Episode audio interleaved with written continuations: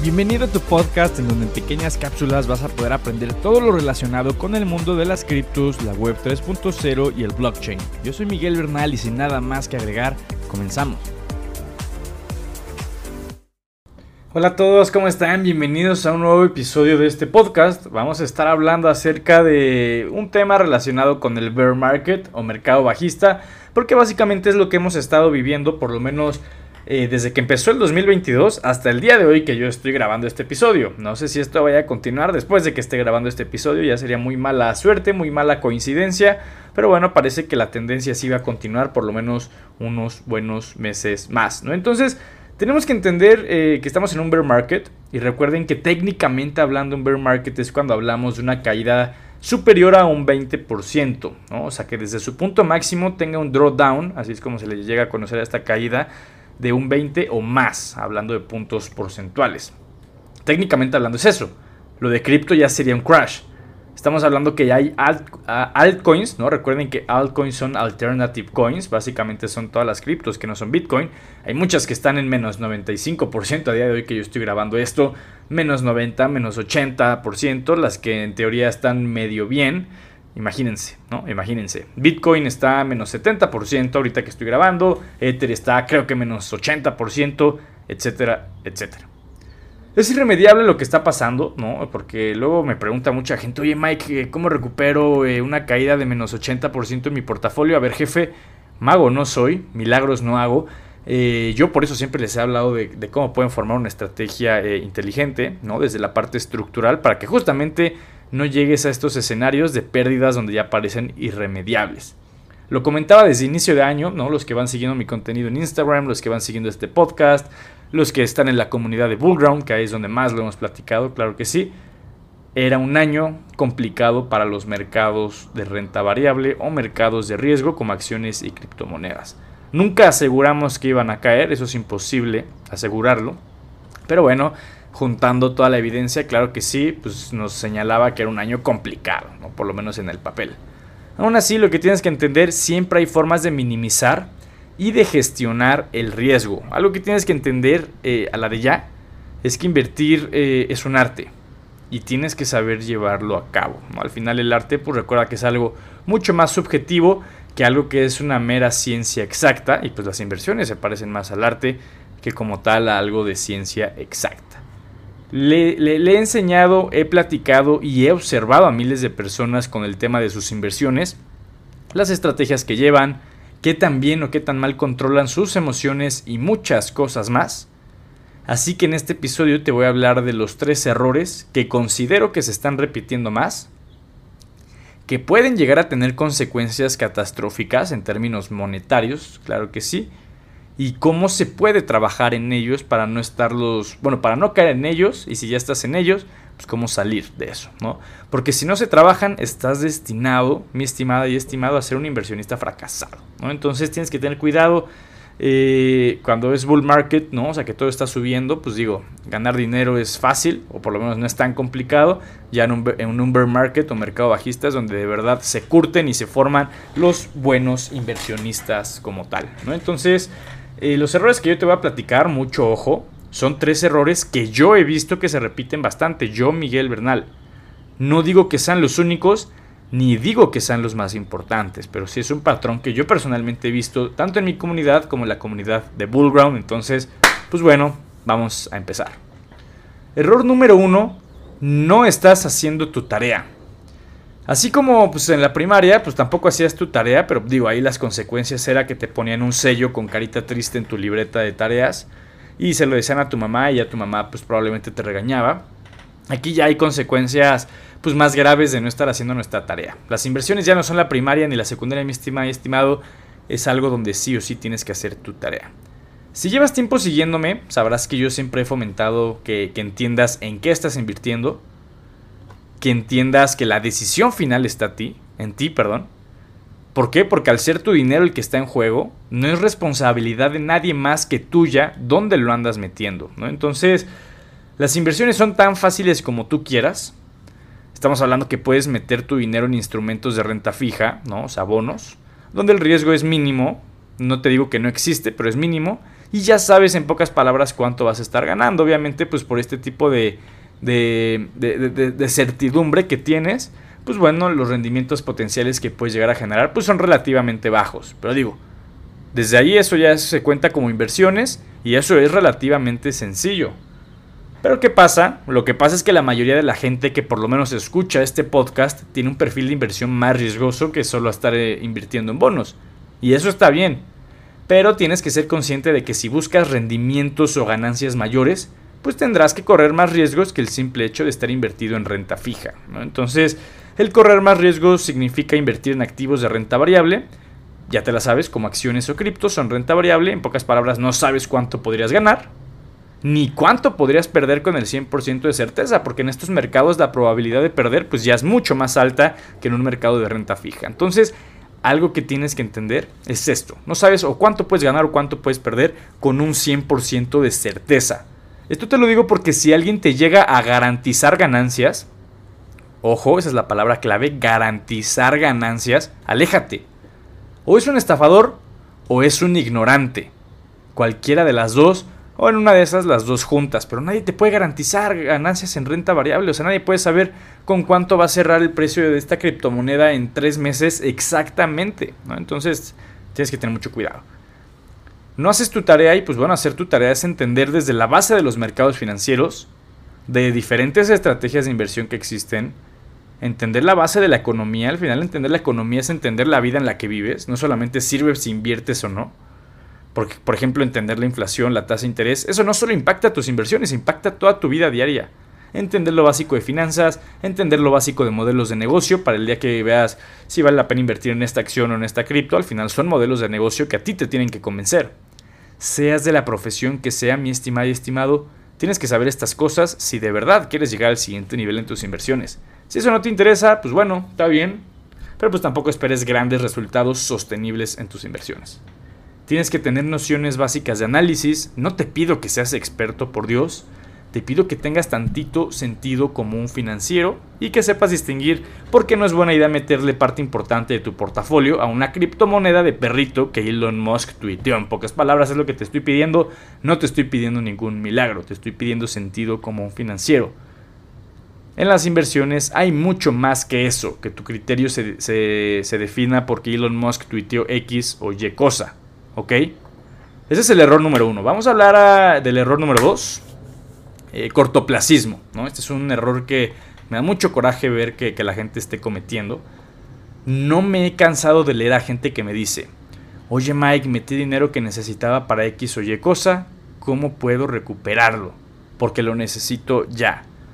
Vuelvo a lo mismo del punto uno. A ver, yo no soy mago ni hago milagros. Carnal, eh, por eso tienes que asesorarte. O sea, el tema de las inversiones de verdad es delicado, ¿no? O sea, obviamente a mucha gente le va a dar codo, ¿no? El, asesorarse y lo que quiera, pero bueno, te puede evitar muchas de este tipo de situaciones, pues incómodas, la neta.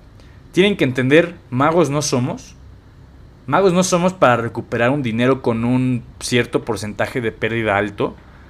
Em, porque bueno, tienes que correr riesgos que ya son muy elevados y que no van a valer la pena si en verdad quieres recuperar ese dinero perdido. Entonces, primero, primero que nada tienes que considerar ese dinero, ese dinero perdido y a partir de ahí sigues con una estrategia inteligente que no caiga en este sentimiento de venganza o de revenge trading. ¿no? Em, por eso la frase que les voy a decir toda la vida. No importa si es bull market o bear market, Invierte dinero que estés dispuesto a perder y que no vas a necesitar en el corto plazo. La gente empezaba a creer que cripto era sinónimo de dinero fácil en 2020 y 2021, entonces cada vez empezaron a meter eh, más dinero del que debían, esperando ganancias rápidas, ¿no? Pero bueno, obviamente mucha gente hizo eso y ya está completamente atorada. Entonces ese es un error muy grave, pensar que vas a vivir de tus inversiones en el corto plazo. O sea, hay gente que le mete mil dólares a su portafolio de inversión y espera volverse ya millonario en un par de meses. No seas de esos, por favor. No hay que ser siempre eh, eh, plausibles y hay que ver las probabilidades. ¿no? Plausibles es que haya pues, la argumentación necesaria para que se cumpla esta narrativa que tú mismo estás construyendo.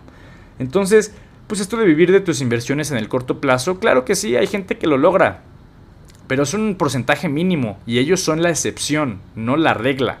Eso es muy importante que lo, que lo entiendas, ¿no? Porque luego ya se las dan de gurús y que te quieren vender X o Y estrategia para que tú estés en las mismas. Obviamente eso no existe. El dinero fácil puede existir, pero no es sostenible, ¿no? Y muchas veces está falto de ética, entonces tengan mucho cuidado con eso. Estos son casos muy extremos y bien lo dice el libro de The Psychology of Money, que es probablemente mi libro favorito, se los recomiendo bastante. En español es Como piensan los ricos. Y básicamente este libro dice, los escenarios tan extremos Ok, sí, además de talento, inteligencia, estrategia, contactos, todo lo que quieras bueno y que le dé pues, su respectivo mérito a la persona que lo logró, también están influenciados por suerte. O sea, un escenario tan extremo no puede llegar a, lograrse sin un gramo de suerte. Entonces, así es eso. No te dejes llevar por esos resultados tan extremos pensando que si le copias la estrategia o los hábitos a esta persona vas a lograr lo que él logró. Así no funciona la vida, para bien o para mal. Algo que tienes que entender es que entre más largo sea tu horizonte de inversión, más riesgo sería recomendable que puedas asumir. Si vas a corto plazo, ve algo más seguro, como bonos de corto plazo con liquidación diaria, si es a muy corto plazo, por ejemplo. No le juegues, de verdad no le juegues porque probablemente vas a perder el juego. Probablemente ganes el partido de ida, pero en el de vuelta te pueden remontar 3-0 y, estás fuera, ¿no? Entonces, no le juegues cuando se trata de dinero, no, no, no tomes más riesgos del que debes, de verdad. El éxito en las inversiones está en saber gestionar el riesgo, no en tratar de ganar más dinero. Son cosas muy distintas y que si las sabes balancear, puedes ganar muy buen dinero, pero sin correr riesgos que no están diseñados para ti. Y bueno, error número 3, te crees mejor que la teoría. Si tú buscas contenido sobre inversiones, ya sea libros, ya sea cursos, talleres, mentorías, vas a ver que al inicio siempre se repiten los mismos patrones en el aprendizaje. Por lo menos en el contenido de calidad, claro que sí. Si tú te vas con gurús, eh, traders y, etcétera, pues digo, ellos seguramente no van a, tener un contenido muy eh, metódico, ¿no? Literalmente van a ir al grano y a cómo supuestamente vas a hacer un chingo de dinero con su estrategia. Pero bueno, contenido de calidad de personas respetables empiezan con las bases y por lo general pues te hablan un poco de tienes que definir tu perfil de inversionista y en función de eso pues ya construir tu portafolio de inversiones que se adecue al riesgo que puedes asumir, a los objetivos que tienes, al horizonte que tengas, etc, etc, etc. ¿Qué características debe tener un buen portafolio? Esto lo vas a ver muchas veces, probablemente ya lo viste muchas veces. Bueno, entre, una, entre muchas cosas, una de esas es la diversificación. Y que obviamente todos tus activos financieros pues vayan alineados al perfil de riesgo del inversionista. Pues desde esos puntos tan básicos como la diversificación, es el famoso no pongas todos los huevos en la misma canasta, que te repiten una y otra y otra vez. Por más de que es lo más básico y que lo escuchas una y otra vez, la gente no lo respeta. Entonces es, es, hasta de risa, hasta es de coraje. Lo que tienes que entender es que la diversificación es una forma de reducir el riesgo no de buscar mayores rendimientos. Si tú quieres buscar mayores rendimientos, pues todo se lo meterías a un solo activo que esperas que se vaya a multiplicar por 10, 100, mil veces, ¿no? Pero digo, esto vuelve a lo mismo, ya es una apuesta, es especulación y no es para nada una estrategia de inversión. La gente es desesperada y esto le acaba valiendo completamente madre, ¿no? La parte de diversificación acaban metiéndole todo a Bitcoin o a la cripto de perrito porque ha subido mil por ciento en un año y piensan que esto va a seguir así y que se van a retirar en un año y que esta cripto que vale dos centavos va a valer un dólar porque lo leyeron en un foro de Reddit. Eh, pura, pura, pura pendejada, ¿no? O sea, con todo respeto, de verdad tienen que ser muy... Tienen que tener un criterio importante con lo que leen, escuchan, ven. Esta gente pues no respeta reglas de diversificación, no respetan reglas de no comprar en máximos históricos, que también se las he repetido bastante, no respetan reglas de comprar sin investigar o analizar. En el corto plazo puede funcionar, o sea, que tú no investigues, analices y le metas a lo que sea, te puede ir bien. Ya en el mediano y largo plazo no es sostenible, vuelvo a lo mismo.